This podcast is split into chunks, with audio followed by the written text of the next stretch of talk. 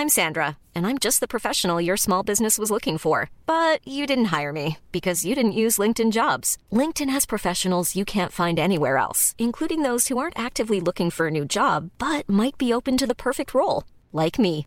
In a given month, over 70% of LinkedIn users don't visit other leading job sites. So if you're not looking on LinkedIn, you'll miss out on great candidates like Sandra. Start hiring professionals like a professional. Post your free job on linkedin.com/people today.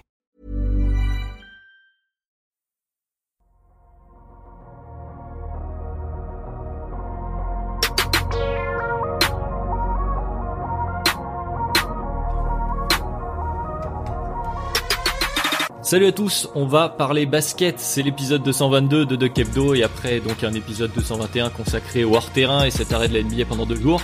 Eh bien on retrouve les parquets cette semaine avec les playoffs qui sont euh, déjà arrivés au terme du premier tour. Et justement on va faire un tour d'horizon aujourd'hui, c'est Adrien qui vous parle et avec moi j'ai les directeurs du sportif chez Duck Hebdo. Tout d'abord le retour euh, du coach qui a vécu un drôle de premier tour niveau émotion, c'est coach Pierre, ça va Pierre? Ça va, ça va. Salut Adrien, salut tout le monde. Et ouais, c'était euh, c'était long. J'ai- J'avais envie que ça se termine. Eh ben c'est terminé, on est déjà au deuxième tour, Ouais. on, va, on va sûrement en reparler un petit peu quand même. Et euh, donc le deuxième spécialiste du sportif, c'est celui qui a vécu lui un premier tour et un début de deuxième tour plutôt tranquille jusqu'à euh, un tir au buzzer dont on risque de reparler. C'est Alan, ça va Alan, pas trop tendu? Merci, merci beaucoup pour euh, de me rappeler ce, ce souvenir qui est déjà un des pires euh, de ma carrière de fan des Celtics. Mais ouais, ouais, ça va. Ça va, il faut bien, faut continuer de toute façon. Mais euh, super content d'être avec vous les gars. Ça va aller, tout le plaisir est pour moi, ne t'inquiète pas. Bon, du coup, messieurs, euh, comme annoncé, on va parler basket, on va faire euh, le point sur les playoffs dans la bulle NBA. C'est l'épisode 222 du podcast Hebdo.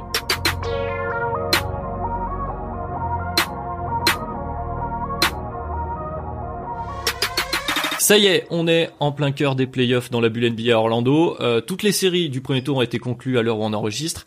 Et euh, justement, avant de s'intéresser un peu aux équipes du second tour, on va commencer par faire un petit bilan rapide du premier tour, s'intéresser donc euh, aux premiers éliminés euh, des playoffs. Donc pour commencer, messieurs, je vous propose de revenir rapidement sur ce premier tour, même d'y inclure peut-être les play-ins si vous voulez. Euh, mais je vais pas vous influencer, donc euh, parole d'abord au revenant. Pierre, euh, pour qui tu vas avoir un petit mot après ce premier tour? Bon, le Thunder, non, j'en ai assez parlé, mais série euh, très très dense contre Houston, euh, très serrée. Euh, on va reparler, je pense, de Houston par la suite, mais OKC a montré de, à l'image de sa saison, que c'était une équipe surprise, qu'elle était capable de grandes choses. Chris Paul est encore un très très très très grand joueur, même s'il rate le dernier tir, euh, et que c'est peut-être euh, la dernière fois, par contre, qu'on voit OKC à ce niveau-là, avant un petit moment, puisque je vous en parlais en off, mais ça sent le départ pour Chris Paul, ça sent le départ pour Gallinari. Alors même s'il y a des, contreparties qui vont arriver, euh, je pense que vu le niveau de l'Ouest l'année prochaine, euh, c'est l'une des équipes qui risque le plus de chuter au avec des jeunes qui vont prendre le pouvoir petit à petit, euh, Baisley, Dort, euh, Shai, qui se sont montrés plus qu'intéressants sur les playoffs. Donc voilà, c'est peut-être la fin du petit air à OKC parce qu'au final, euh, elle s'est pas arrêtée l'année dernière parce qu'on était encore Oui, en ça, cette année pensait, alors qu'on devait, on, devait tanker. Euh, donc voilà, et après Houston a fait le taf. Hein, honnêtement, ils ont eu chaud, mais ils c'était clairement une meilleure équipe qu'OKC euh, euh, sur sur sur cette série. Et après un petit mot peut-être pour Luca que moi j'étais, je suis pas spécialement fan de Dallas, j'étais pas spécialement. Disons que la hype Luca m'énervait un petit peu, mais euh, je suis obligé de m'avouer euh, complètement conquis par cette première campagne de playoff monstrueuse euh, où il a porté, il a porté son équipe même sans Porzingis, euh, un, certain match euh, monstrueux où il, vraiment il a, il a, il a dominé complètement le match à lui tout seul face à un Kawhi, face à Paul George. Donc euh, très très intéressant dans le futur de voir jusqu'où il va pouvoir aller ce joueur-là. Euh, à l'âge qu'il a et dans sa deuxième saison NBA, euh, contrairement à d'autres à l'est où on est un peu moins confiant vis-à-vis de leur jeu. Ouais, totalement été hyper impressionnant. euh, bon bah Alan, toi, euh, de quoi tu veux parler pour ce premier tour? Qu'est-ce qui t'a marqué euh, principalement? On va pas faire, c'est pas très original, je pense, mais ça reste pour moi le, le duel de spadassin entre, euh, entre Mitchell et Murray. Franchement, de- les premiers tours de playoff, euh, avec Pierre, on a fait beaucoup de previews en 3-4 ans. Je crois on était souvent d'accord pour dire que souvent on s'embêtait un peu dans les premiers tours de playoff. Je sais pas si Pierre partageait ce, ce sentiment. Ouais. On avait Ouais. on, a vécu des séries, c'était un peu chiant des fois par moment où on avait vraiment limite. Et, et tu vois le ce qu'on disait dans la saison, c'est ouais, mais c'est pas équilibré, mais on aura des super finales de conf parce qu'il y avait deux tops équipes dans chaque conférence et c'était ce qui s'était passé par moment, c'est vrai. Mais là, dès cette série-là, pour une série de premier tour de playoff, franchement, on a tout eu quoi. On a on a tout eu et surtout, on peut dire ce qu'on veut, mais ce qui fait la différence et ce qui fait qu'une série de playoff est forte, c'est que si c'est s'il y a des grosses performances et des fins de match serrées au couteau quoi. Mm, Et, mm. et c'est ce qu'on a eu. C'est ce qu'on a eu. Avec, on avait beaucoup parlé, Ben et moi notamment, donc on était, on attendait Donovan Mitchell. Bah, on a, on a vu. Vous avez été servi. Voilà. Ça, ça va. on a, on a vu. On attendait. on- C'est même pas on attendait, c'est on, on- Moi, je pensais que c'était lui qui allait vraiment dominer. J'avais mis lui et De'Aaron Fox. Bon, bah, Mitchell a vraiment fait des six, six- sept matchs de playoff euh, incroyables.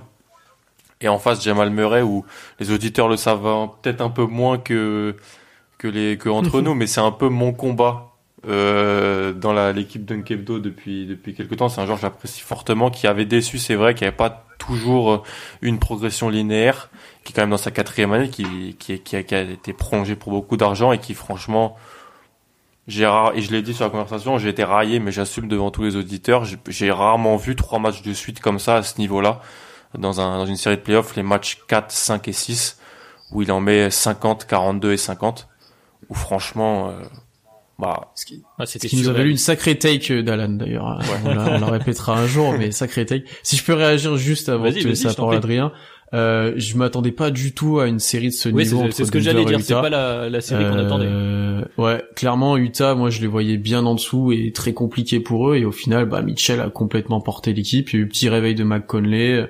Donc euh, vraiment une série intéressante pour le coup.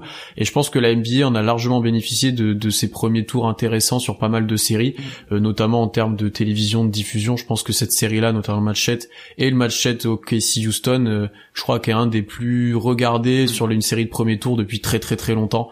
Donc euh, là-dessus, la NBA peut se frotter les mains un petit peu. on peut dire merci à l'Ouest, je pense. Sur, sur Ouais, ce premier ouais, tour. clairement. Ouais, totalement. Bah, transition parfaite, hein, parce qu'effectivement, déjà en plus avec euh, le contexte de la bulle, euh, la hype est montée très vite euh, grâce à ce premier tour, comme vous disiez. Et moi, c'est ça dont, dont je voulais parler, c'est notamment euh, la, la dichotomie entre l'Est et l'Ouest, quand même, où on a vu, euh, là, on s'est focalisé beaucoup sur l'Ouest, justement, parce qu'à l'Est, on a vu euh, trois sweeps et un 4-1 pour avec Orlando qui a arraché un match à Milwaukee.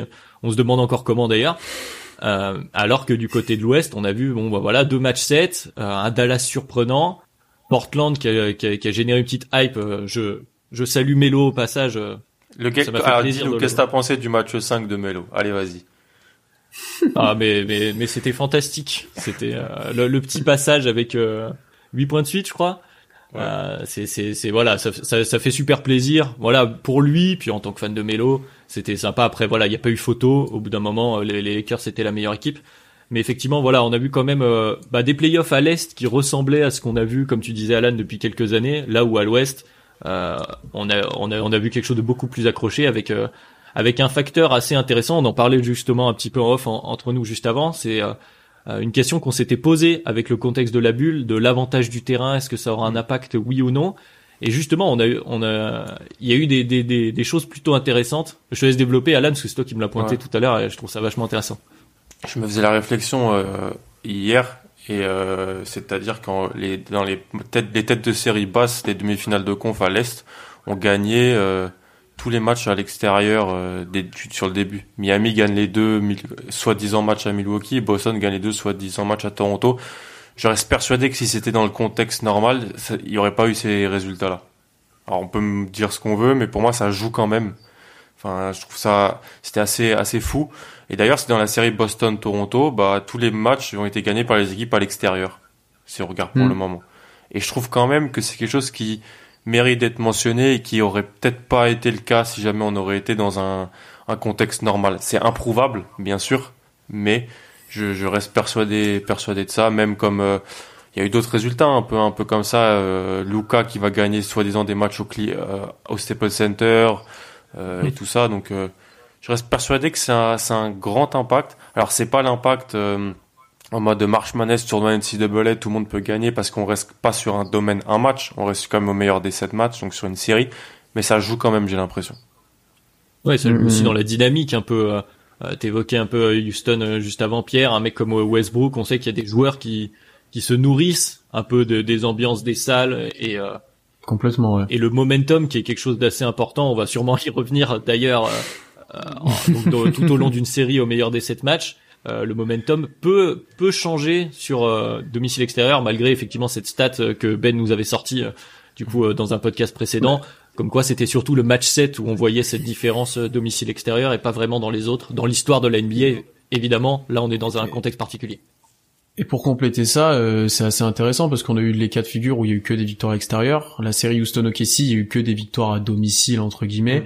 Euh, les deux matchs ont été gagnés par les équipes à domicile, alors qu'on est plutôt en lieu neutre. Faut le dire, hein, il n'y a pas vraiment de différence. Et tu vois dans les interviews, dans les déclarations, alors peut-être qu'il y en a qui s'en amusent, mais il y en a beaucoup qui disent ben ouais là on a perdu les deux premiers matchs mais en fait c'est comme si on avait joué à l'extérieur. Donc là on revient chez nous. Tu vois en fait il y en a qui servent de ça aussi comme euh, nouveau départ ou comme moyen de se remotiver aussi euh, bien que c'est un impact moindre. On voit le, en, vrai l'avantage du terrain il est il y en a pas vraiment hein.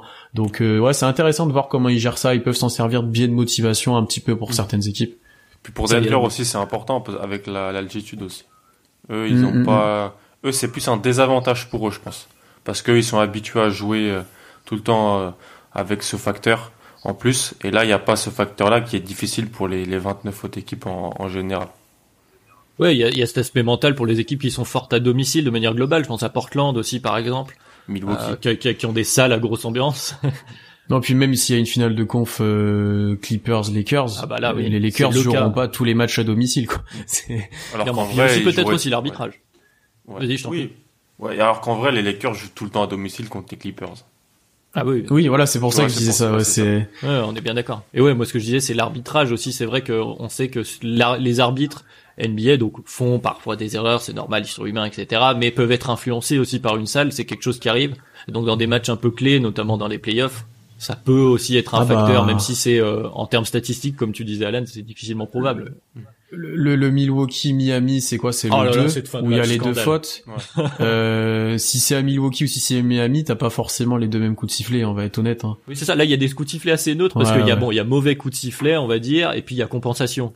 et la chose la pire, c'est la compensation. Ça, c'est terrible pour moi. Mm, mm. Oui, et la compensation, est-ce qu'elle a lieu Elle a lieu probablement si t'es à Miami, puisque c'est pour Miami la compensation. Est-ce qu'elle a lieu si t'es à Milwaukee? Pas sûr. Mm. Non. Ouais, c'est ça. Mais après, si t'es à Miami, t'avais même pas la première faute. Possible également. Enfin, sauf si les gens étaient déjà partis euh, comme ils avaient perdu le match. Vous pensez à tous ceux qui ont raté The Shot. Voilà. Euh, c'est ça. Tous les fans du 8 qui ont raté The Shot. Bon, enfin, assez parlé des premiers tours, euh, les gars. Le, le premier tour est terminé. Maintenant, on est au cœur euh, du second tour euh, à l'heure où on enregistre. Donc, on est dimanche avec des séries donc qui ont bien avancé hein, pour certaines, forcément. on a envie de tirer parfois quelques conclusions un peu hâtives et parler notamment bah, des favoris pour le titre, hein, qui sont pas tous très rassurants d'ailleurs. C'est un, un, euphémisme. Alors, messieurs, je vais vous proposer de commencer par par la série qui est chère à Alan, bien sûr. Donc, je vais te donner la parole avec quatre matchs qui ont déjà été joués. Boston-Toronto. Il y avait 2-0 Boston puis presque 3-0 Boston à une seconde de la fin, et puis il y a 2 0-5 même. À 0-5, oui, c'est encore moins. Et puis on, on se retrouve à 2-2. Donc Alan, euh, qu'est-ce que tu tires comme enseignement au début de cette série? On sait que euh, certains, la plupart des observateurs voyaient quand même Toronto favori au début. Ça, ça s'est modifié, on est de retour à égalité. Euh, comment tu sens le, le momentum justement? Ouais, Le momentum, il est côté aux Raptors. Hein. Il a, il a switché euh, en 0,5 secondes. c'est, ça s'entend à ma voix, mais je suis dépité en fait. Je suis dépité de, de, de cette série parce que si on fait une analyse voilà, globale des quatre matchs, le premier match, franchement, la performance de Boston est super, je trouve. Franchement, je trouve qu'on on, met, on gagne le match euh, euh, en jouant bien. Et on n'avait pas toujours fait ça. Le mm. match 2, on gagne le match en jouant mal. Mais juste parce qu'en fait, dans le quatrième carton, il y a un takeover de Marcus Smart. Quoi. Il met 5 paniers à 3 points. Vous savez combien il m'énerve quelquefois, mais alors là, c'était c'était c'était énorme. Et avec Tatum aussi, qui est, qui est très impressionnant. Et vraiment une performance défensive où franchement, si on regarde euh, match 1, 2 et la plupart du 3, Toronto, mais pas mais pas dedans en fait. Ils ont des pourcentages vraiment très très faibles sous les la barrière des 30 la barrière des, 30% parce qu'il y a, y a vraiment une très bonne défense, il y a de la maladresse, mais il y a aussi une très très bonne défense il y a ce shoot d'Oji qui, qui les remet et puis il y a le match 4 où ils font ils font une bien meilleure performance et je je, je trouve, hein, même si c'est pas un joueur que j'apprécie, que Kylori est le meilleur joueur sur le terrain depuis deux matchs. Hmm, hmm, hmm. Kylori est le meilleur joueur sur le, le terrain dans les matchs 3 et 4, là où Là où Kemba, franchement, sur les trois premiers matchs, les deux premiers sûrs, et il est très très bon dans la première mi-temps du troisième, était énorme et surtout justifiait euh, sa signature. Euh, ça m'avait fait très plaisir aussi de voir que voilà Kemba Walker euh, fêtait un peu des critiques de, de joueurs non clutch en playoff et tout parce qu'il est il est très fort sur la série. Euh, mais là, oui, il y a, il y a ce momentum qui a changé. Il y a Nick Nurse qui fait de super superbes adaptations défensives où il change tous ses, toutes ses couvertures. Il, pas de carton en carton ou de, c'est de possession en possession, t'as l'impression. Il change le, ce qu'il fait faire assez grand. Il change comment il passe au-dessus ou sous les écrans. Vraiment des super adaptations de sa part. Et puis Boston qui, qui n'a pas mis un tir dans le match 4. Donc euh, c'était à notre tour de pas mettre un tir. Ils, euh, Houston, euh, Toronto n'a pas mis un tir dans le 1, on n'a pas mis un tir dans le 4. On se retrouve à 2-2. Ouais, les ajustements dont tu parlais, il y en a même interpossession. On voit que les joueurs évitent beaucoup les mismatchs et les Raptors à l'opposé du ballon, ça, ça, ça tourne bien. Mais justement, un, point que, que tu évoquais un petit peu en filigrane, c'était celui de la contribution des, des différents joueurs de l'effectif. Parce qu'on parle beaucoup du meilleur joueur de la série. Ça, ça peut vite fluctuer. Pour l'instant, ça a l'air d'être Laurie, mais ça peut fluctuer dans cette série. le, le gap est pas hyper clair, mais par contre, en termes de profondeur d'effectif, c'est peut-être un peu la crainte qu'on pouvait avoir du côté de Boston, là où euh, les role players des Raptors, euh, je pense notamment à, à, fameux Sergi Ibaka, euh, sont vraiment impressionnants. Est-ce que c'est pas là-dessus que ça se joue, Pierre? Ouais, mais au final, quand tu regardes la profondeur, les Raptors jouent à 7 et, Boston joue pas à 7 ou 8. quoi. à 9. Ouais, enfin neuf neuf joueurs rentrent, mais il y en a pas neuf qui ont un vrai temps de jeu. Ouais, c'est la contribution ah, peut-être aussi. Les deux, ouais, les deux Williams jouent pas mal si tu regardes quand même. Hein. Mais euh, c'est vrai. Mais c'est vrai, t'as raison. Mais en termes de temps de jeu, voilà, t'as as quand même des front 5, euh, 6, tu vois, qui jouent énormément dans les deux équipes. Euh, donc la profondeur de, de Toronto, c'est quand même vite, vite euh, rétréci. Euh, comme l'année dernière en fait, hein, ils ont très vite rétréci les rotations, euh, notamment les, les, on le sait, les deux meneurs et Siakam, on joue par exemple toutes les deuxièmes mi-temps sur les deux derniers matchs, euh, donc ça va être un facteur aussi à prendre en compte. ouais, la contribution des role players, je sais pas, parce que au final, c'est qui qui fait la différence? C'est Kylori. Siakam est pas là et c'est Kylori qui répond présent et Kylori c'est pas un role player même Ibaka j'ai du mal à le mettre comme un role player vu l'impact qu'il a à Toronto depuis depuis quelques temps. Ça aurait été un Norman Powell ça aurait été un bah Anunobi sur un tir. Il est très bon mais c'est pas lui qui, qui est le ultime facteur X de la série même s'il est très bien sur cette série. Donc euh, ouais c'est Kylori pour moi qui fait un taf monumental. Euh, là où comme l'a dit Alan sur les premiers matchs il était dominé un petit peu par euh, par Kemba et Tatum aussi montrait de très bonnes choses je pense que la série elle est pas finie, le momentum est clairement Raptors, mais euh, c'est une série très accrochée. Je pense que c'est plus talentueux, j'ai envie de dire côté Boston, mais c'est plus complet et bien coaché côté Toronto. Et, ce qui fait, ouais, ce qui fait un équilibre en fait. Euh, un certain en fait où, où si tous les joueurs de Boston répondent présents, ils, vont gagner le match. Et dès qu'il y en a un qui déjoue un petit peu et avec les adaptations qu'il a en face et comment ils utilisent les faiblesses, euh, ça peut très vite tourner dans l'autre sens. Donc euh, c'est une série vraiment intéressante à regarder. Euh, et moi j'attends quand même un petit peu le, le réveil de Pascal Siakam qui est inquiétant sur cette série. On en avait parlé dans les dans les dans les joueurs à suivre euh, en tant que leader de normalement cette équipe-là et heureusement Kylori est là pour le coup. Euh, euh, lui on s'est beaucoup moqué mais alors là il répond plus que présent. C'est peut-être l'avantage d'avoir un effectif où tu as un leader qui est pas des, une grande grande marche au-dessus des autres, c'est qu'ils peuvent être interchangeables les uns avec les autres. Mais en tout cas, je suis bien d'accord avec toi, c'est c'est une série notamment à l'est, on a des séries de alors je vais pas dire des séries de coachs, mais quand même en tout cas avec des adaptations tactiques très intéressantes à suivre et c'est aussi un, un des bons côtés du mm. format euh, du format au meilleur des sept matchs, c'est que ça, ça, ça, nous permet de voir ça dans les playoffs et c'est, et c'est vachement intéressant. Euh, pour continuer sur euh, sur ces second tours, je vous propose de passer à l'ouest. On reviendra on reviendra à l'est. Euh, on va commencer avec la série, avec euh, les têtes de série, avec les Lakers qui sont donc euh, face à Houston et qui ont perdu le premier match. Houston a accroché le premier match, même chose que ce qui s'était passé au premier tour d'ailleurs pour les Lakers avec Portland. Par contre, comme j'aime bien dire en ce moment, Houston c'est pas Portland. Alors du coup, Alan, je te, je redonne la, parole. Est-ce que les Lakers sont pas vraiment en danger sur cette série-là? Tu vois, c'est marrant parce que quand on, se disait bon, on, les gars, on parle de quoi ce week-end? C'est vrai que moi, je voulais directement qu'on parle de des Lakers et des, des Bucks. Euh, on voit que je suis dans les gros titres pour le clic, tu vois. Mais euh, là où c'est vrai que d'autres disaient non, faut, faut, faut attendre, voilà. Et c'est vrai. Mais j'ai l'impression que et Pierre en Pierre en parlait en filigrane depuis quelques semaines déjà.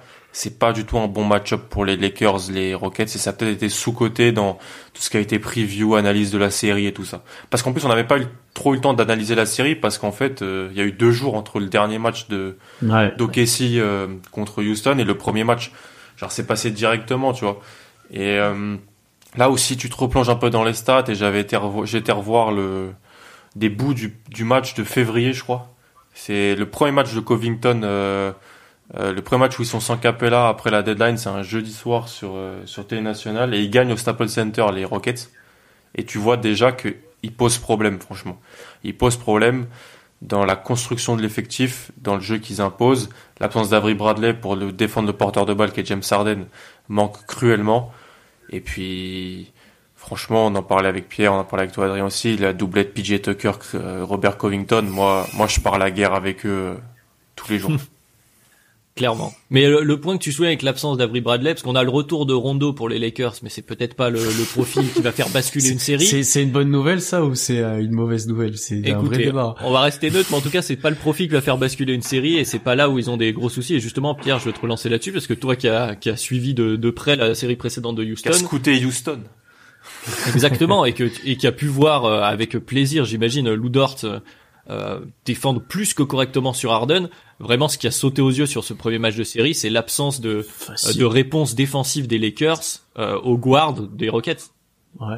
Tout a été facile ouais pour les guards euh, des Rockets et notamment Harden où il a eu un nombre de blow-by hallucinant. Danny Green n'est pas capable de défendre, il est catastrophique. Danny Green, euh, c'est gros plus problème du tout le- hein.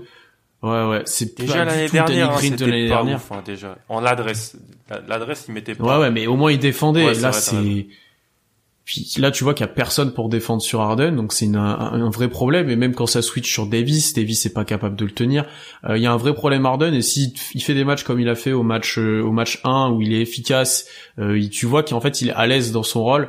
euh, ça va devenir compliqué parce que c'est quand même un attaquant historique. Mm. Euh, et après les Rockets depuis le début des playoffs, c'est la meilleure défense NBA sur les sept matchs qu'ils ont joués et je pense que ça s'est amélioré avec le, le match contre les Lakers puisqu'ils ont réalisé une bonne performance, bien aidé par l'adresse des Lakers. Mais les gens te diront que c'est Euh, parce qu'OKC a pas une énorme attaque aussi, tu vois, je Ce pense. ce- ce qui est vrai aussi, mais je pense qu'il faut aussi mettre en valeur euh, leur capacité à défendre la raquette, Mm. qui est vraiment importante pour voir qu'ils ont pas le grand.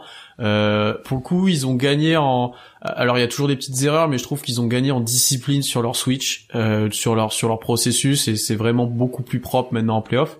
Et si t'es pas capable de les sanctionner de loin sur ces erreurs-là et sur sur les sur les décalages que tu vas créer, ça va être compliqué. Et puis mine de rien, alors ils ont des joueurs à mettre sur LeBron dans la mesure où tu peux mettre quelqu'un sur LeBron en playoff, on va dire ça. Et ils ont des joueurs à mettre sur Davis entre guillemets Covington Tucker. Si Davis n'est pas capable de les dominer, je pense que c'est lui qui doit dominer cette série. S'il est capable de faire des perfs à 30-40 euh, assez facilement, voilà, Houston sera en difficulté. Par contre, si c'est comme le match 1 où il score, il est efficace, mais il a moins de ballons, tu vois que c'est plus difficile, etc. Euh, Houston sera dans la série. Donc je pense que c'est leur capacité à défendre Davis parce que sur le reste ils sont plutôt capables de le défendre. Et t'as toujours encore cette problématique de alors certes Westbrook est peu efficace mais ils sont obligés du coup les Lakers de mettre un pivot sur lui s'ils font jouer un pivot. Et c'est c'est pas la meilleure situation pour moi pour faire euh, même même même si t'es obligé de le faire tu vois Ouais, justement, c'est assez ironique parce que on focalisait avant euh, avant cette série euh, justement sur cette capacité ou non de Houston à freiner Anthony Davis. Là où quand je t'ai lancé là, on s'est- on a inversé le problème sur la capacité des Lakers à arrêter ou à freiner Harden. euh, Harden, euh, ou Harden. Westbrook. Et, euh, et justement, c'est une question, bah, tiens, que je vais te poser à toi, Alan. Est-ce que du coup, au final, cette euh, volonté des Lakers de jouer grand, donc avec Anthony Davis en 4, avec à côté de lui un Dwight Howard ou un Javal McGee, euh, donc qui aurait été la, la première logique pour enfoncer le déficit de taille, disons, des Rockets, est-ce qu'il faut pas, euh, dans l'adaptation, peut-être euh, changer ça, au moins essayer de jouer avec Anthony Davis en 5 Est-ce que c'est peut-être pas là? Parce que mettre ensuite euh, Anthony Davis, par exemple, sur un Westbrook, ça va être autre chose qu'un Mm. Dwight ou autre qui peuvent se faire prendre de vitesse avec un Westbrook en plus qui a bien attaqué cette série, euh, bien motivé. qui a bien parlé. Mais euh, ouais, bah, sur euh, après c'est toujours la même chose. De- Deux choses, je pense que le plus important c'est pas qui commence mais qui finit. Et en vrai, Évidemment, et en vrai, c'est Kuzma qui va qui finit dans les dans les cinq des Lakers. c'est vrai. Mais en même temps, il faut aussi que Vogel euh, peut-être fasse euh, ces changements plus tôt. Tout le monde se moquait de Tyrone à l'époque, il avait changé son 5 de départ, lui, pour jouer contre les Warriors, en mettant Richard mhm. Jefferson, euh, de mémoire, dans la, la, finale 2016. Les adaptations, elles étaient venues au début. À un moment aussi, euh, Steve Kerr fait des changements dès le début, il met Igodala dans le 5. À un moment en finale NBA, je sais plus c'est laquelle, c'est 2017 ou c'est 2018, je crois. Là où d'autres te diront, non, on met le même 5, mais, il faut, euh, mais, mais ça, ça sera pas comme ça pour finir le match. Bah moi, je pense que c'est Vogel doit aussi peut-être prendre des risques un petit peu plus tôt et peut-être oui jouer avec Anthony Davis en poste 5. Ceci dit, il faudrait que Kyle Kuzma, Caldwell Pop et Green mettent dedans, parce que quand ils mettent dedans, comme dans le début du premier quart-temps, ça marche très bien, mais quand ils mettent pas dedans c'est très problématique et puis euh, le déficit de taille est, est nivelé un peu parce que c'est il est plus si important que ça. Je, je me rappelle, je disais ça à Pierre euh, dans l'histoire. Il y avait trois joueurs des Lakers plus grands que tous les joueurs des des Rockets euh, euh, dans le 5 de dans les 5 de départ. LeBron il est plus grand que tout le monde. Hein. Ouais. Je vais contrebalancer un peu ce que tu dis, Alan. Euh, si je me trompe pas, sur le premier match, les Lakers sont en, positif quand Javal Magui est sur le terrain. Euh, il avait fait un bon début. Donc à voir si c'est ça se perdure sur la série parce qu'il a peu joué au final parce que je pense que justement ils ont pas mal utilisé ce small ball. Euh, mais ça se trouve leur solution au contraire. C'est toujours cette équipe Houston. Est-ce que tu joues grand pour les sanctionner ou est-ce que tu joues petit pour essayer de les contrer? En fait c'est ça. C'est cet équilibre constant. Euh, et après la problématique de s'il joue small ball déjà c'est qu'il faut être capable de défendre parce que Cal Kuzma quand il va se faire chasser par Harden pour qu'il y ait un switch et qu'il va devoir le défendre ça va être compliqué. Euh, tu vois donc c'est aussi cette problématique cette problématique là et, et, et ça c'est compliqué pour les Lakers et enfin et là où ils doivent corriger les choses et c'est pour ça que je suis pas encore complètement inquiet pour eux loin de là c'est que il faut qu'ils arrivent à mieux tenir les minutes sans LeBron sur le terrain euh, avec un second playmaker. Donc Rondo faut arrêter parce que sur le match 1 c'est catastrophique. Euh, mais ils se font ils perdent vraiment aussi un moment. bah c'est ça le problème c'est bah, ça le problème c'est que si tu joues Waiters, est-ce que c'est Caruso qui fait un bon match 1 Est-ce que c'est c'est triste à dire mais c'est lui presque le meilleur en sortie de banc. Donc euh, Queen Cook, je sais pas, mais tu vois, il y a si tu joues si tu bah joues petit aussi, tu dois trouver cette solution là euh, et je pense que ça peut être que meilleur que ce qu'ils ont fait au match 1 donc euh, ils risquent d'avoir une grosse réaction au match 2 et après on verra par la suite si la série se prolonge mais je suis pas encore complètement inquiet pour les Lakers et je parierai pas encore contre eux mais Houston a clairement comme on l'a dit les moyens de les inquiéter. Oui, oui, bah, on est à peu près sur le même scénario que contre Portland, euh, où ouais. Euh, les gens tiraient vite des conclusions après le game 1, où justement les Lakers ont mis rien dedans. Hein. Et puis en attaque, on pas réussi. Oui, voilà, on n'a rien mis dedans et on pas réussi à sanctionner, alors qu'à Portland, ça défend pas. Euh, J'allais dire pas beaucoup, mais ça défend pas, en fait, tout simplement. donc euh, là, c'est un peu différent, mais effectivement, c'est peut-être un peu moins alarmiste. Mais mais voilà, donc on va attendre leur réaction. Donc euh, bah, je vous propose de passer, euh, de rester à l'ouest. Allez, l'autre série de Los Angeles. Euh, pour Jeff Green, je suis désolé. Ah oui, bah euh, vas-y, mention faire Ah oui, totalement. Pour, le, pour le patron. C'est mérité. Qui va nous écouter.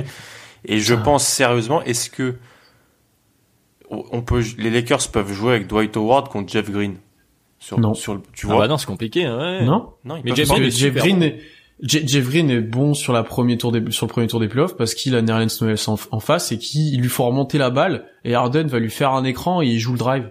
Hmm. Ils utilisent ça vachement pour qu'Arden ait la balle ensuite euh, euh, après un écran et qu'il ait un peu plus d'espace. Et sur ça, Jeff Green, s'il prend de la vitesse, mine de rien, il a quand même des capacités athlétiques intéressantes, donc euh, il est chiant à défendre. Honnêtement, il fait un bon premier tour. Hmm. Il s'éteint un petit peu au niveau de l'adresse sur la fin du, du premier tour, mais euh, très forte depuis qu'il arrive à Houston, une vraie bonne pioche. Ah, Jeff Green, qui a, ouais, qui a quoi en 16-8 sur les playoffs, quoi, à peu près, ou quelque chose comme ça. Franchement, euh, bah, c'est un peu le, c'est le Ibaka des, des Raptors, quoi, des, des, des Rockets, c'est-à-dire que il fait du pick and pop, il défend. Donc c'est pour ça que je me dis, encore, tu vois, les minutes pivot, non pivot. Est-ce que quand Houston va jouer avec Westbrook sans Harden euh, et que ce sera Jeff Green à côté de lui, est-ce que tu peux jouer avec Dwight Howard tout simplement? C'est c'est une question que je mm. me pose vraiment.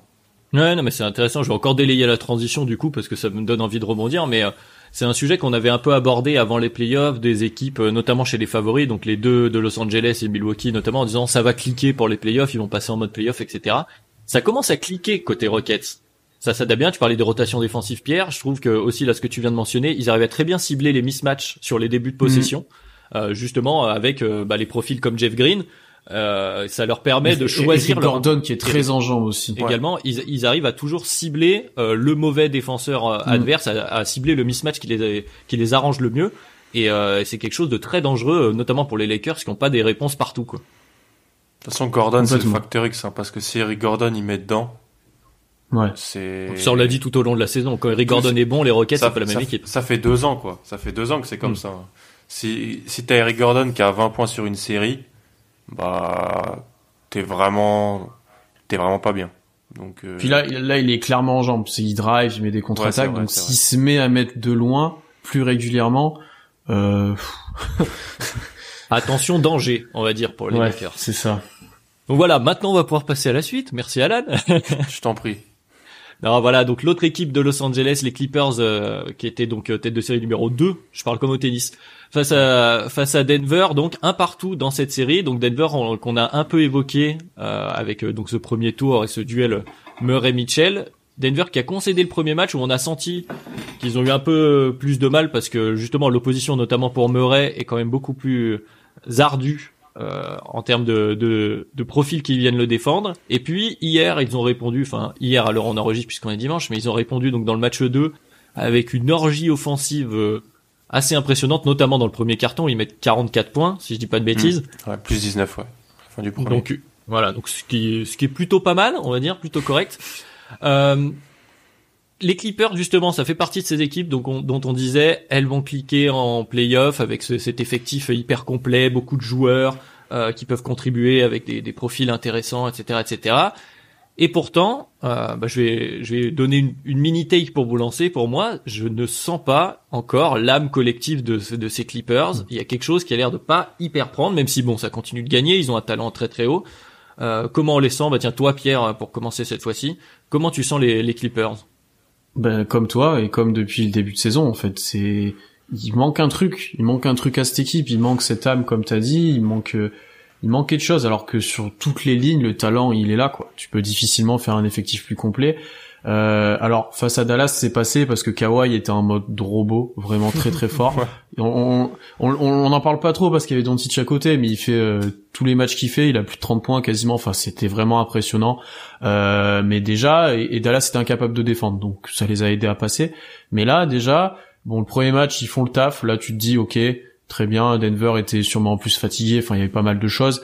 Euh, par contre le deuxième là tu te dis bon c'est pas si si flamboyant que ça. Paul George, franchement, hein, ça me fait rire parce que moi, je, mais quand tu t'auto appelles playoff P et que deux ans après t'es pas capable de mettre un tir, c'est. Tu te retrouves à pandémique P. Ouais, c'est ça. Enfin, quand quand ça devient problématique, si c'est lui le lieutenant, euh, on va imaginer qu'il joue contre les Lakers. Euh, Kawhi, il va être tout seul, quoi. Enfin, parce que sur le papier, Denver a pas forcément le, le, matériel pour défendre et Kawhi et Paul George, et au final, ça devient pas problématique parce que Paul George se défend tout seul, j'ai envie de dire. Donc, euh, donc c'est violent. Ah oui, c'est violent, mais au bout d'un moment, quand tu vois les espoirs qui sont placés en lui, le niveau qu'il peut montrer euh, en tant que en saison régulière où il fait des campagnes presque de MVP, euh, où tu te dis ça y est, il est en forme et que là, ce qui monte là, c'est c'est c'est pas normal pour un joueur de son talent. Et après, ouais, bah, comme vous avez dit, il manque, il manque de l'âme. T'as Patrick Beverley qui râle, t'as, ouais, t'as des trucs, t'as toujours les mêmes choses. Mais est-ce que ça fait une équipe qui va aller au titre? Je sais pas. C'est une équipe sûrement pénible à sortir en cette match parce que le talent et, l'effectif est là, mais il n'y a pas ce supplément d'âme. C'est, c'est flagrant quoi. Ouais, bah, je vais te relancer sur la même chose, Alan, mais en ajoutant la comparaison avec euh, avec justement les Nuggets, parce que hier soir on a vu euh, on a vu une chose intéressante et c'est un profil qu'on avait mentionné dans un peu à suivre sur les Nuggets, c'est qu'on a revu un peu Paul Millsap hier aussi. Ah oui. Ouais. On a revu Paul Millsap, Gary Harris a mis dedans aussi, c'est aussi un facteur euh, non négligeable. Donc euh, voilà, les quand ça se réveille côté Nuggets, alors qu'on sent euh, les Clippers encore avec le frein, un peu avec le frein. Euh, comment tu le vois toi du coup? Ouais, Le FC tête à claque quoi. C'est c'est vraiment le FC tête à claque cette équipe. Enfin, c'est impressionnant. Ils sont autant frustrants par leur niveau, leur implication par moment qu'ils sont insupportables sur le banc. Et je reste persuadé, je suis désolé, c'est ma take, mais si Porzingis se fait pas éjecter dans le premier match, c'est pas la même chose. C'est plus la même. Je te suis. C'est plus la même, c'est plus la même mayonnaise, comme dirait Mais euh, non, franchement, je, je, souscris à tout ce qui a été dit par par Pierre, par par toi. Euh, assez impressionné par Denver. Le match 1, ils étaient cramés mentalement, je pense. Mentalement et physiquement. Le match 2, le match 7 était deux jours avant. Euh, ils cèdent pas avec leur premier tour en général, les Nuggets. Hein. Voilà. Et puis, c'était vraiment court et c'était pas un match 7 euh, tranquillement. C'était un match 7 couteau tiré où le ballon a été rentré, est rentré puis il est ressorti sur la dernière action. Donc, euh, très compliqué. Murray avait pris un coup aussi, béquille de Joe Ingles, ce qui fait qu'il a, il, est, il a perdu, je trouve qu'il avait perdu un peu de son explosivité. Ouais, il, semblait fatigué aussi avec euh, en plus le, le, personnel qu'on voyait les Clippers sur lui. Euh. Fatigué mentalement, physiquement et tout ça. Puis hier, ils ont très bien réagi. C'est vrai que franchement, le duo Jokic-Murray euh, est vraiment fort sur les derniers matchs de la série contre Utah et sur le match d'hier. Comme tu le dis, quand Gary Harris et Paul Millsap mettent à côté, c'est très, bah, ça peut faire que du bien. Et encore une, ça va faire plaisir à Pierre encore une fois. Mais qu'est-ce qu'il est fort, qu'est-ce qu'il est bon, Jeremy Grant? Qu'est-ce qu'il est important euh, mm-hmm. dans sa défense? Il est long. Attends, ils le font, ils l'utilisent en porteur de balle. Des fois sur euh, oui, il, est, sur il joue deux des fois. Ouais, non mais c'est c'est exceptionnel. Il joue déjà trois. Je suis choqué qu'il joue trois. Et des fois, il c'est un petit peu bizarre. C'est plus, c'est pas seulement un, un joueur qui qui joue sans ballon. Et puis c'est vrai qu'il a mis des tirs importants. Et puis défensivement, il est super euh, super bien. Là où les Clippers, bah hier ils perdent parce que Kawhi fait pas un bon match, quoi, tout simplement. C'est son pire match, c'est son pire match des playoffs et hmm. puis euh, 4 sur 17 je crois. Là où dans le premier match c'était indécent quoi. À mi-distance euh, quand il quand il est en rythme et tout, il est il est totalement instoppable. Mais tu vois, je disais ça je vous disais ça avant qu'on enregistre, tu vois, c'est ils sont à plus 10 ils sont à moins 19. Ils reviennent à moins 13 à la fin de la mi-temps à peu près moins 16 moins 13, ils sont à moins 10 moins 9 à un moment et là je me dis si c'est vraiment l'équipe qui était censée euh, tu vois arriver arriver au bout, maturer quand elle est en playoff, passer le, curseur, ils auraient gagné ce match. Parce que la deuxième mi-temps de Denver, elle est pas bonne du tout. Ils mettent, c'est du hero ball de, à part les premières minutes, euh, avec Adrien, on en parlait quand Millsap met des tirs, c'est du hero ball de Murray et, Jokic. Pour moi, ils auraient dû gagner ce match si vraiment c'était une équipe qui, qui avait l'étoffe pour aller au bout parce que je crois déjà dans les cartons, les deuxième et troisième cartons, euh, ils mettent 40 points ils mettent autant de points que dans le premier carton, euh, Denver, à peu près. Donc tu vois, ils auraient, c'était gagnable comme match, ils le gagnent pas, puis à la fin, il y a tout le cercle de, de Beverley. Euh, c'est excluant. Ouais, tu vois, c'est c'est assez compliqué. Euh. Franchement, quand le deuxième meilleur joueur de tes playoffs pour l'instant, c'est Marcus Morris, euh, c'est vrai que Paul George peut se poser des questions parce que je suis désolé, c'est la vérité pour l'instant. C'est Morris le deuxième meilleur joueur des Clippers. Ouais, Après, il peut, il peut se réveiller à tout. On est dur avec Paul George, moi le premier, mais il peut se réveiller à tout moment. il a fait un gros match. Il, a fait un grand match, comme quand il en met 35 à un moment contre Dallas. Mm. Mais dans la constance et dans son apport, c'est pas ça que t'attendais en fait. C'est pas, c'est pas assez. C'est, clairement pas assez. Euh, et pour compléter ce que t'as dit, je pense que les, les Denver peut poser problème aux Clippers parce que déjà Jokic est un profit qui euh, plaît pas forcément à la défense des Clippers, j'ai envie de dire. Mm. Euh, si tu mets Zubac ou Harrell dessus, je suis pas convaincu du travail qu'ils peuvent effectuer sur Jokic. Il a tué Zubac hier, franchement. Ouais, complètement. Et Jokic va mieux. Oui, Jokic va bien mieux. Jokic va bien bien mieux sur deux trois matchs et euh, Murray s'il reste chaud, ça peut être ça peut être chiant à défendre aussi, même très chiant. Euh, mais après, on est alarmant, mais ils ont, je pense, quand même une marge sur euh, cette équipe de Denver. Euh, de, de, de, par leur effectif, de par si Paul George se réveille et surtout si Kawhi réalise un match, on va dire dans ses standards, c'est pas la même chose non plus quoi. Oui, oui, il y a, y a, un partout, évidemment, on va le rappeler. Et puis ce qu'on disait sur, euh, bah, t'évoquais Jérémy Grant, Millsap, Harris, euh, qui ont contribué. Pour l'instant, c'est pas la, on va dire la constante des, des playoffs de Denver. Et euh, du côté des Clippers, c'est pas exclu que mhm. le rapport de force, disons, des, du supporting cast s'inverse. Même si effectivement, je voudrais insister sur Jokic qui, qui à Paul Mojo après un début de série assez compliqué face à Dallas ou face à Dallas, pardon, face, à, face, au Jazz face à Gobert qui ouais justement qu'on voyait en difficulté par rapport à celui de l'année dernière et qui, avait réussi à poser problème au début à Jokic. Et là Jokic qui prend petit à petit, petit, à petit le pas. Euh, ça, en tout cas on va avoir une série une nouvelle fois intéressante. Euh, là on arrive aux demi-finales de conf. Ça, ça ne plaisant plus. On a parlé que de séries euh, euh, plutôt proches. Et justement on en arrive au point au point important au point coup près presque avec la, la quatrième série qu'on n'a pas encore évoquée.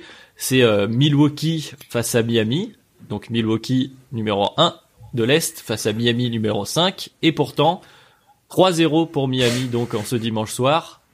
Euh, c'est la série qui, qui a fait beaucoup parler un peu partout Ça tous les le commentateurs. Ça, ça affole les réseaux sociaux. Ça affole, ça affole la machine à trade aussi euh, depuis. Oui, c'est vrai. c'est vrai que ça, chez ESPN, on a dû voir des collections sur euh, sur une page précise. Mais en tout Mm. cas, voilà, c'est la série qui est propice à, à des conclusions un peu hâtives. Alors, on veut pas aller trop vite en besogne. Je pense qu'on y reviendra une fois la série terminée. Mais quand même, je suis obligé de vous demander votre avis.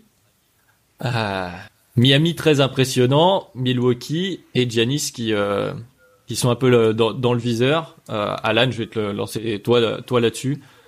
Qu'est-ce que t'en Ouais. penses? Est-ce qu'on enterre déjà Milwaukee? Est-ce qu'on essaie, on espère quand même au moins un sursaut? Alors peut-être pas pour reprendre la série, mais quand même pour euh, pour rappeler que qu'ils ont le niveau de bah, prétendant au titre et qu'ils étaient favoris à l'est, quoi. C'est c'est c'est super compliqué. Hein. C'est super compliqué. J'aimais bien Miami, mais j'étais pas dans la vague. euh, On va leur euh, rendre à César ce qu'il y a à César. Hein. D'Ilias, Ben ou d'autres qui étaient qui avaient dit que s'ils avaient de l'argent à mettre, Miami sortirait Milwaukee selon eux. J'aimais beaucoup le profil de Miami, mais j'allais, j'avais pas envie d'aller jusque là. J'avais pas, j'avais pour les Coronets, hein, tout simplement. euh, mais franchement, alors, alors aut- autant le premier match, bon, tu te dis, c'est Butler, il est énorme. Franchement, euh, je crois qu'il en met 40. Euh, Ouais, sur la fin, sur la fin de match, ouais, Ouais. c'est. impressionnant. Sur le 2, euh, il est même pas bon, Butler. Je crois qu'il met 13 points. 13 ou 15 points. Bon, il met les lancers de la gagne et tout. Hein. Il est pas bon au scoring, je veux dire. Mais voilà, il- en fait, cette, voilà, je veux dire ce qui m'impressionne, je vais vous laisser parler après. La capacité de Miami à créer du scoring sans Butler. Ça, franchement, euh, pour moi, face à une défense qui doit être élite comme celle de Milwaukee statistiquement, qui te fait changer ton jeu comme elle arrive à le faire en saison régulière, Tom le répète assez souvent, et qui, on est quand même en demi-finale de conf, c'est-à-dire tu joues pas contre Charlotte ou euh, Atlanta, c'est-à-dire oui contre Atlanta, ça me, ça, ça met Tyler Hero qui joue du pick and roll balle en main dans le quatrième carton, ça me dérange pas, tu vois. Je trouve pas ça choquant ou Dra- Dragic qui a des énormes responsabilités, même de Robinson qui fait des choses balle en main et tout ça.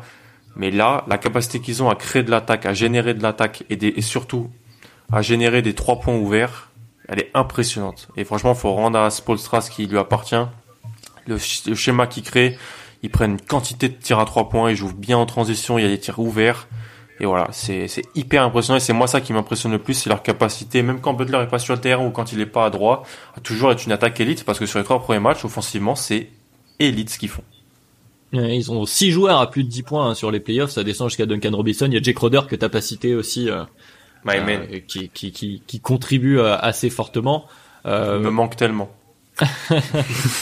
T'as- cité euh, le nom de Spolstra. Euh, Pierre, je vais te relancer là-dessus. C'est vrai que le coaching est une nouvelle fois assez euh, important. On en parlait sur l'autre série à l'Est en- entre Boston et Toronto. Euh, on a l'impression que, que Budenholzer a été un peu timide sur le début de cette série, euh, à garder des, des rotations assez prudentes, à mettre Giannis sur le banc assez tôt. Euh, et finalement, Milwaukee se retrouve dans le clutch face à Miami. Et comme disait Alan, Miami trouve toujours le moyen de scorer dans le clutch, ils sont efficaces. Alors il y a le Hero Ball Butler qui peut des fois être très efficace, j'en sais quelque chose, mais qui peut des fois être moins bien. La force de Miami, c'est que justement, si Butler est pas dedans, il a trouvé euh, une équipe où il est capable de laisser euh, le reste de l'effectif prendre les choses en main. Est-ce qu'il n'y a pas euh, un petit souci de coaching sur ce début de série? Ah bah si. Mais déjà, pour avoir un souci de coaching, faut être coaché. Enfin, c'est. Faut avoir un coach. Oh Pierre en mode Madiane aujourd'hui.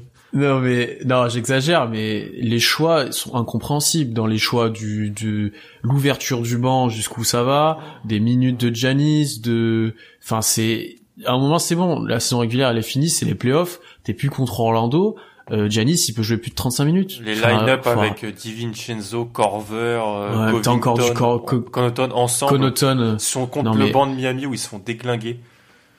mais c'est et puis t'as t'as aucune adaptation euh, flagrante surtout offensivement comme tu as dit dans le clutch où bah, au final tu peux rien proposer. Ils, ils sont incapables de proposer quelque chose d'autre que du de la transition du drive de Janis parce que les tirs clutch que met Janis euh, il en met un ou deux layups c'est des transitions sur dans le clutch. Mm. c'est-à-dire que sur du jeu placé, ils ont presque rien marqué depuis le début de la série euh, euh, sur dans le clutch, alors que Miami, sans être forcément flamboyant, je- on peut mentionner le mentionner le match 2, je crois, Mm. ça met rien des deux côtés pendant deux minutes en fait, parce que euh, Miami- Milwaukee est incapable de créer et Miami rate des tirs ouverts et Butler met pas dedans. Donc il y, a, y a un vrai problème d'adaptation et de comment c'est géré. Alors que du côté de Miami, en fait moi ce qui m'impressionne encore plus, c'est qu'ils font pas des choses différentes de toute la saison. Hein. Ils le font juste très bien depuis le début. Ils restent dans leur dans leur standard. Ils ont gardé leur identité. Euh, tous les joueurs sont maximisés. T'as un Dragic qui est vraiment fort, qui est revenu vraiment revenu en forme. Je pense qu'on le mentionne pas assez, mais euh, Kendrick Nunn voit même plus le terrain euh, mhm. tellement il est fort et on voit Tyler. Alors c'était l'inverse pendant la saison. Quoi. Ouais, c'est Tyler Hero qui prend les minutes derrière aussi, lui aussi est vraiment bon. Crowder, Butler qui est là pour finir les matchs et qui a pas besoin de se dépenser vraiment sur sur toute la, la, durée du match et souvent ils ont surtout besoin de lui dans le clutch ou quand ils ont besoin d'un panier et que ça devient chaud une fois Milwaukee a pris un petit peu d'écart. Euh, donc c'est vraiment intéressant ce qu'il propose de la zone des adaptations euh, bien gérer les transitions pour empêcher Janis de driver facilement en fermant la raquette. C'est vraiment très très propre ce qui est produit en fait. C'est vraiment du bon basket. Ils ont peut-être est-ce qu'ils ont pas moins de talent au final que Milwaukee? Peut-être mais c'est tellement mieux géré coaché et mieux organisé. Là où Milwaukee survit sur ses acquis depuis euh, depuis la saison régulière. Orlando ça suffisait, mais maintenant que t'as un coach qui s'adapte en face, que t'as une équipe qui sait très bien jouer, très bien attaquer, qui sait attaquer les faiblesses, qui sait comment défendre, et eh ben le euh, Janice drive et on attend tous derrière la ligne à trois points, ça marche un peu moins bien. Ouais ouais bah c'est euh, c'est marrant ce que ce que t'évoques c'est finalement le hit c'est un peu le profil de cette équipe anti clic des playoffs qu'on évoquait un peu juste avant qui, ont fait, qui, ont fait, leur saison, qui continuent sur leur lancée en montant en régime petit à petit, se sont habitués les uns aux autres à leur système, etc. et qui font, euh, comme tu dis, tout très bien. Et l'autre chose, effectivement, que tu mentionnais avant que je te relaisse parler, euh, Alan, le clutch de, de Milwaukee, c'est ce que je vous disais euh, dans la conversation de Kebdo un peu. Moi, ce qui me choque, c'est que, enfin, qui me choque. Je trouve qu'il est problématique avec Milwaukee actuellement, c'est que dans le clutch, quand ils sont, par exemple, menés à moins 3, mais même à moins 2, par Miami, eh ben tu as beaucoup de mal à donner la balle, à laisser la balle à Giannis, euh, puisqu'il va pas te mettre un pull-up et que pour l'instant, euh, surtout sur cette série, il met euh, la très grande majorité de ses points près du cercle.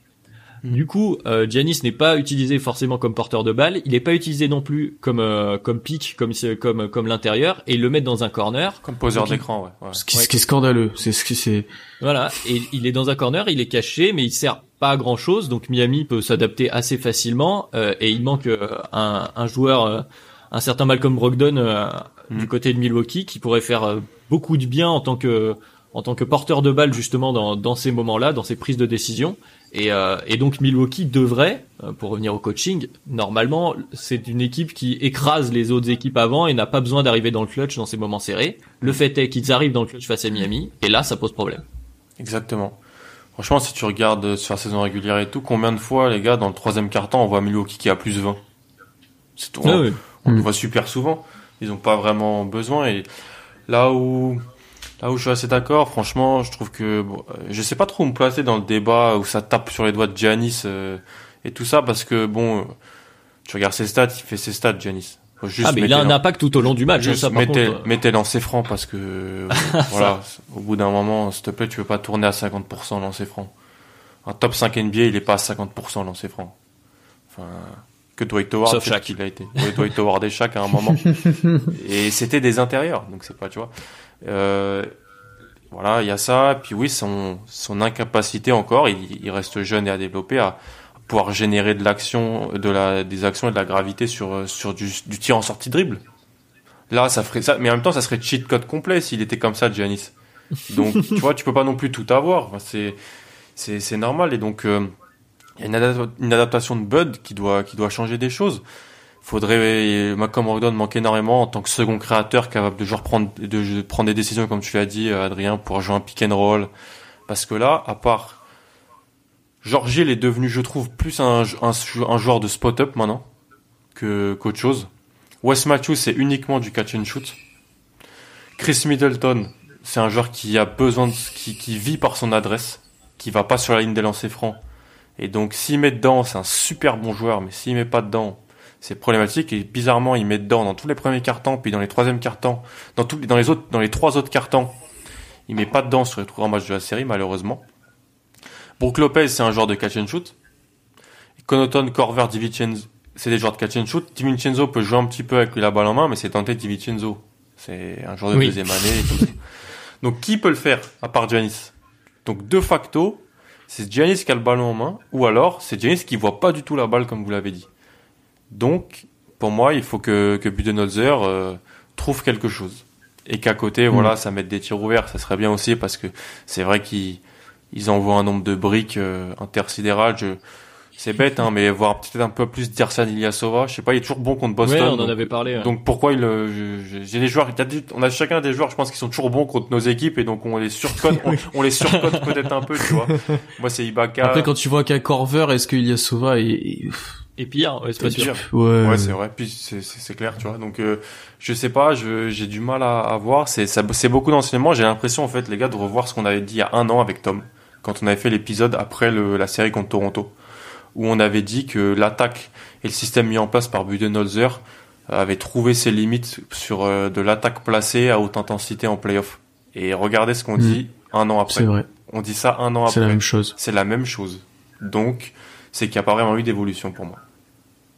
Après, il- Bud, il a des, il a des solutions évidentes. Hein. C'est responsabiliser euh, Middleton et Bledsoe balle en main avec Giannis au Oui, pic. Bledsoe aussi. Euh, Bledsoe est clé. Euh, jouer, servir Giannis en post-up. Enfin, au bout d'un moment, je veux bien que c'est pas analytique, mais euh, tu lui sers un post-up, il est capable de jouer, il est capable d'enfoncer n'importe quel NBA. Enfin, je- il a combien de situations de ce type-là, que ce soit en fin de match, n'importe quand? Mm. Au mieux de le laisser dans le corner et de prendre un- une vieille saucisse à trois points, c'est bon, autant le faire jouer en post-up. hein. Donc, euh, il y, a, il y a des trucs, même si c'est pas dans leur politique, à un moment, il faut qu'ils s'adaptent, et là, ça devient sûrement trop tard.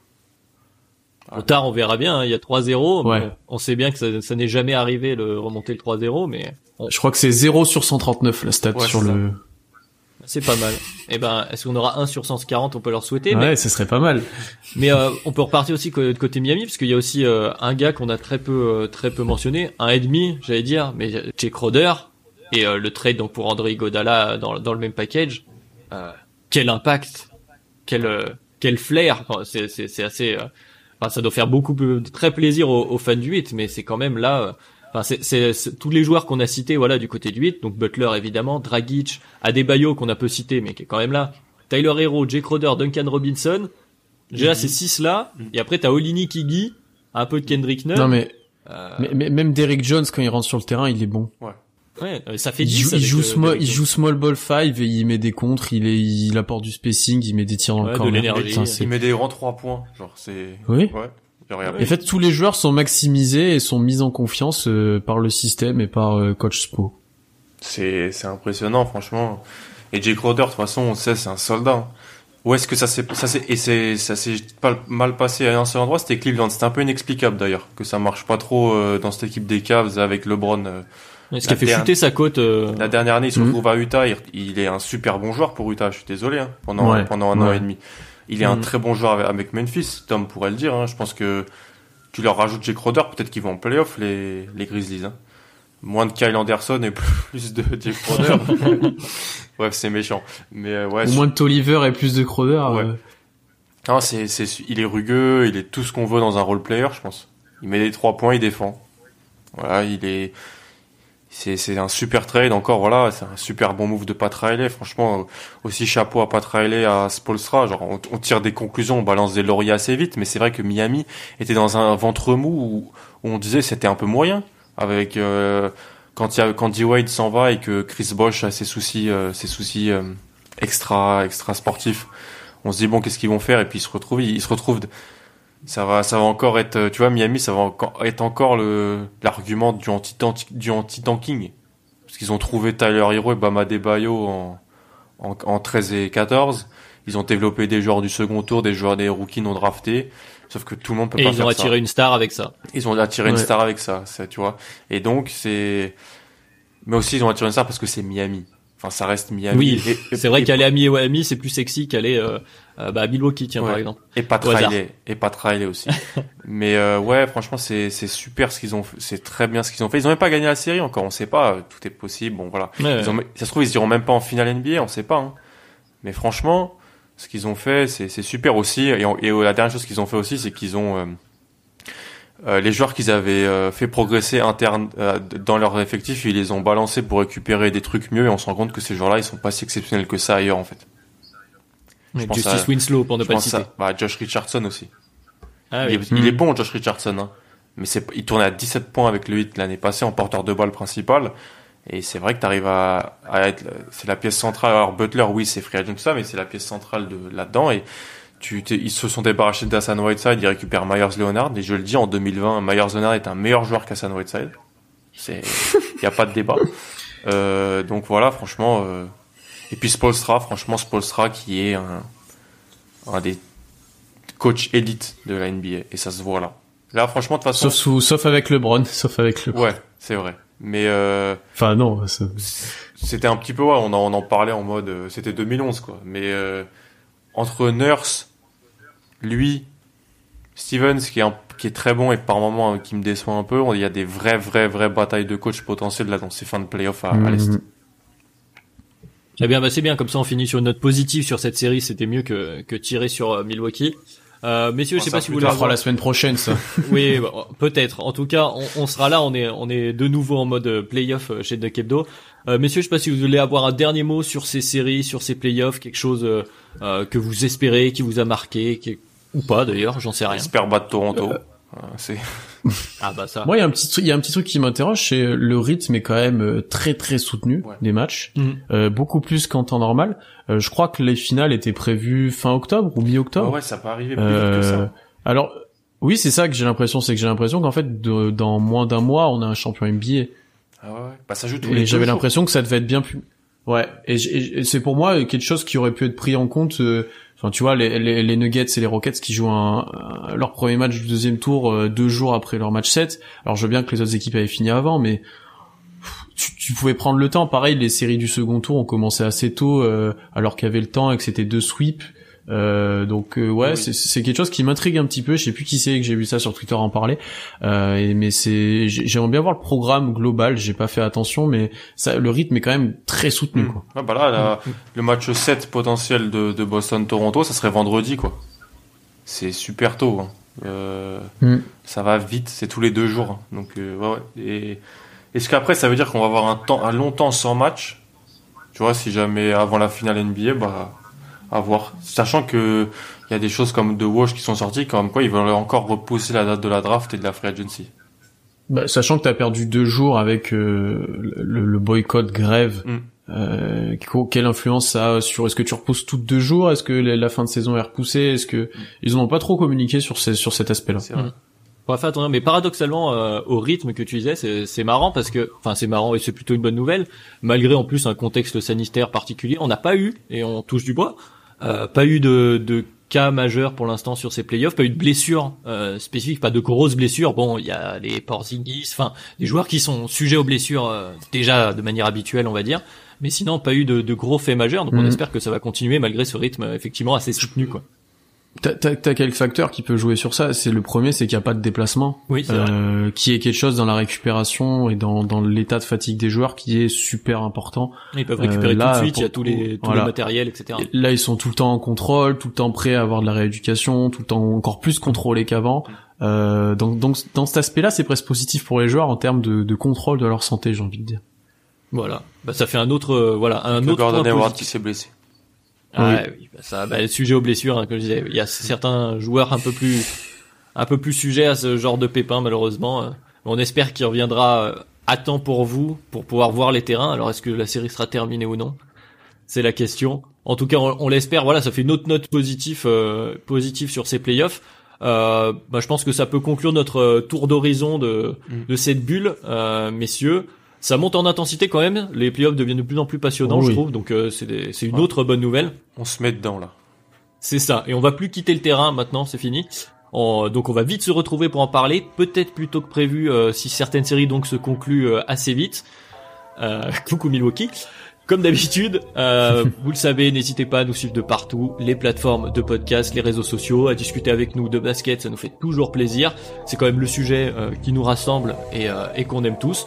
Donc bah bon match à tout le monde, bon courage aux supporters des équipes encore en lice et euh, merci beaucoup messieurs. Merci à toi. Merci.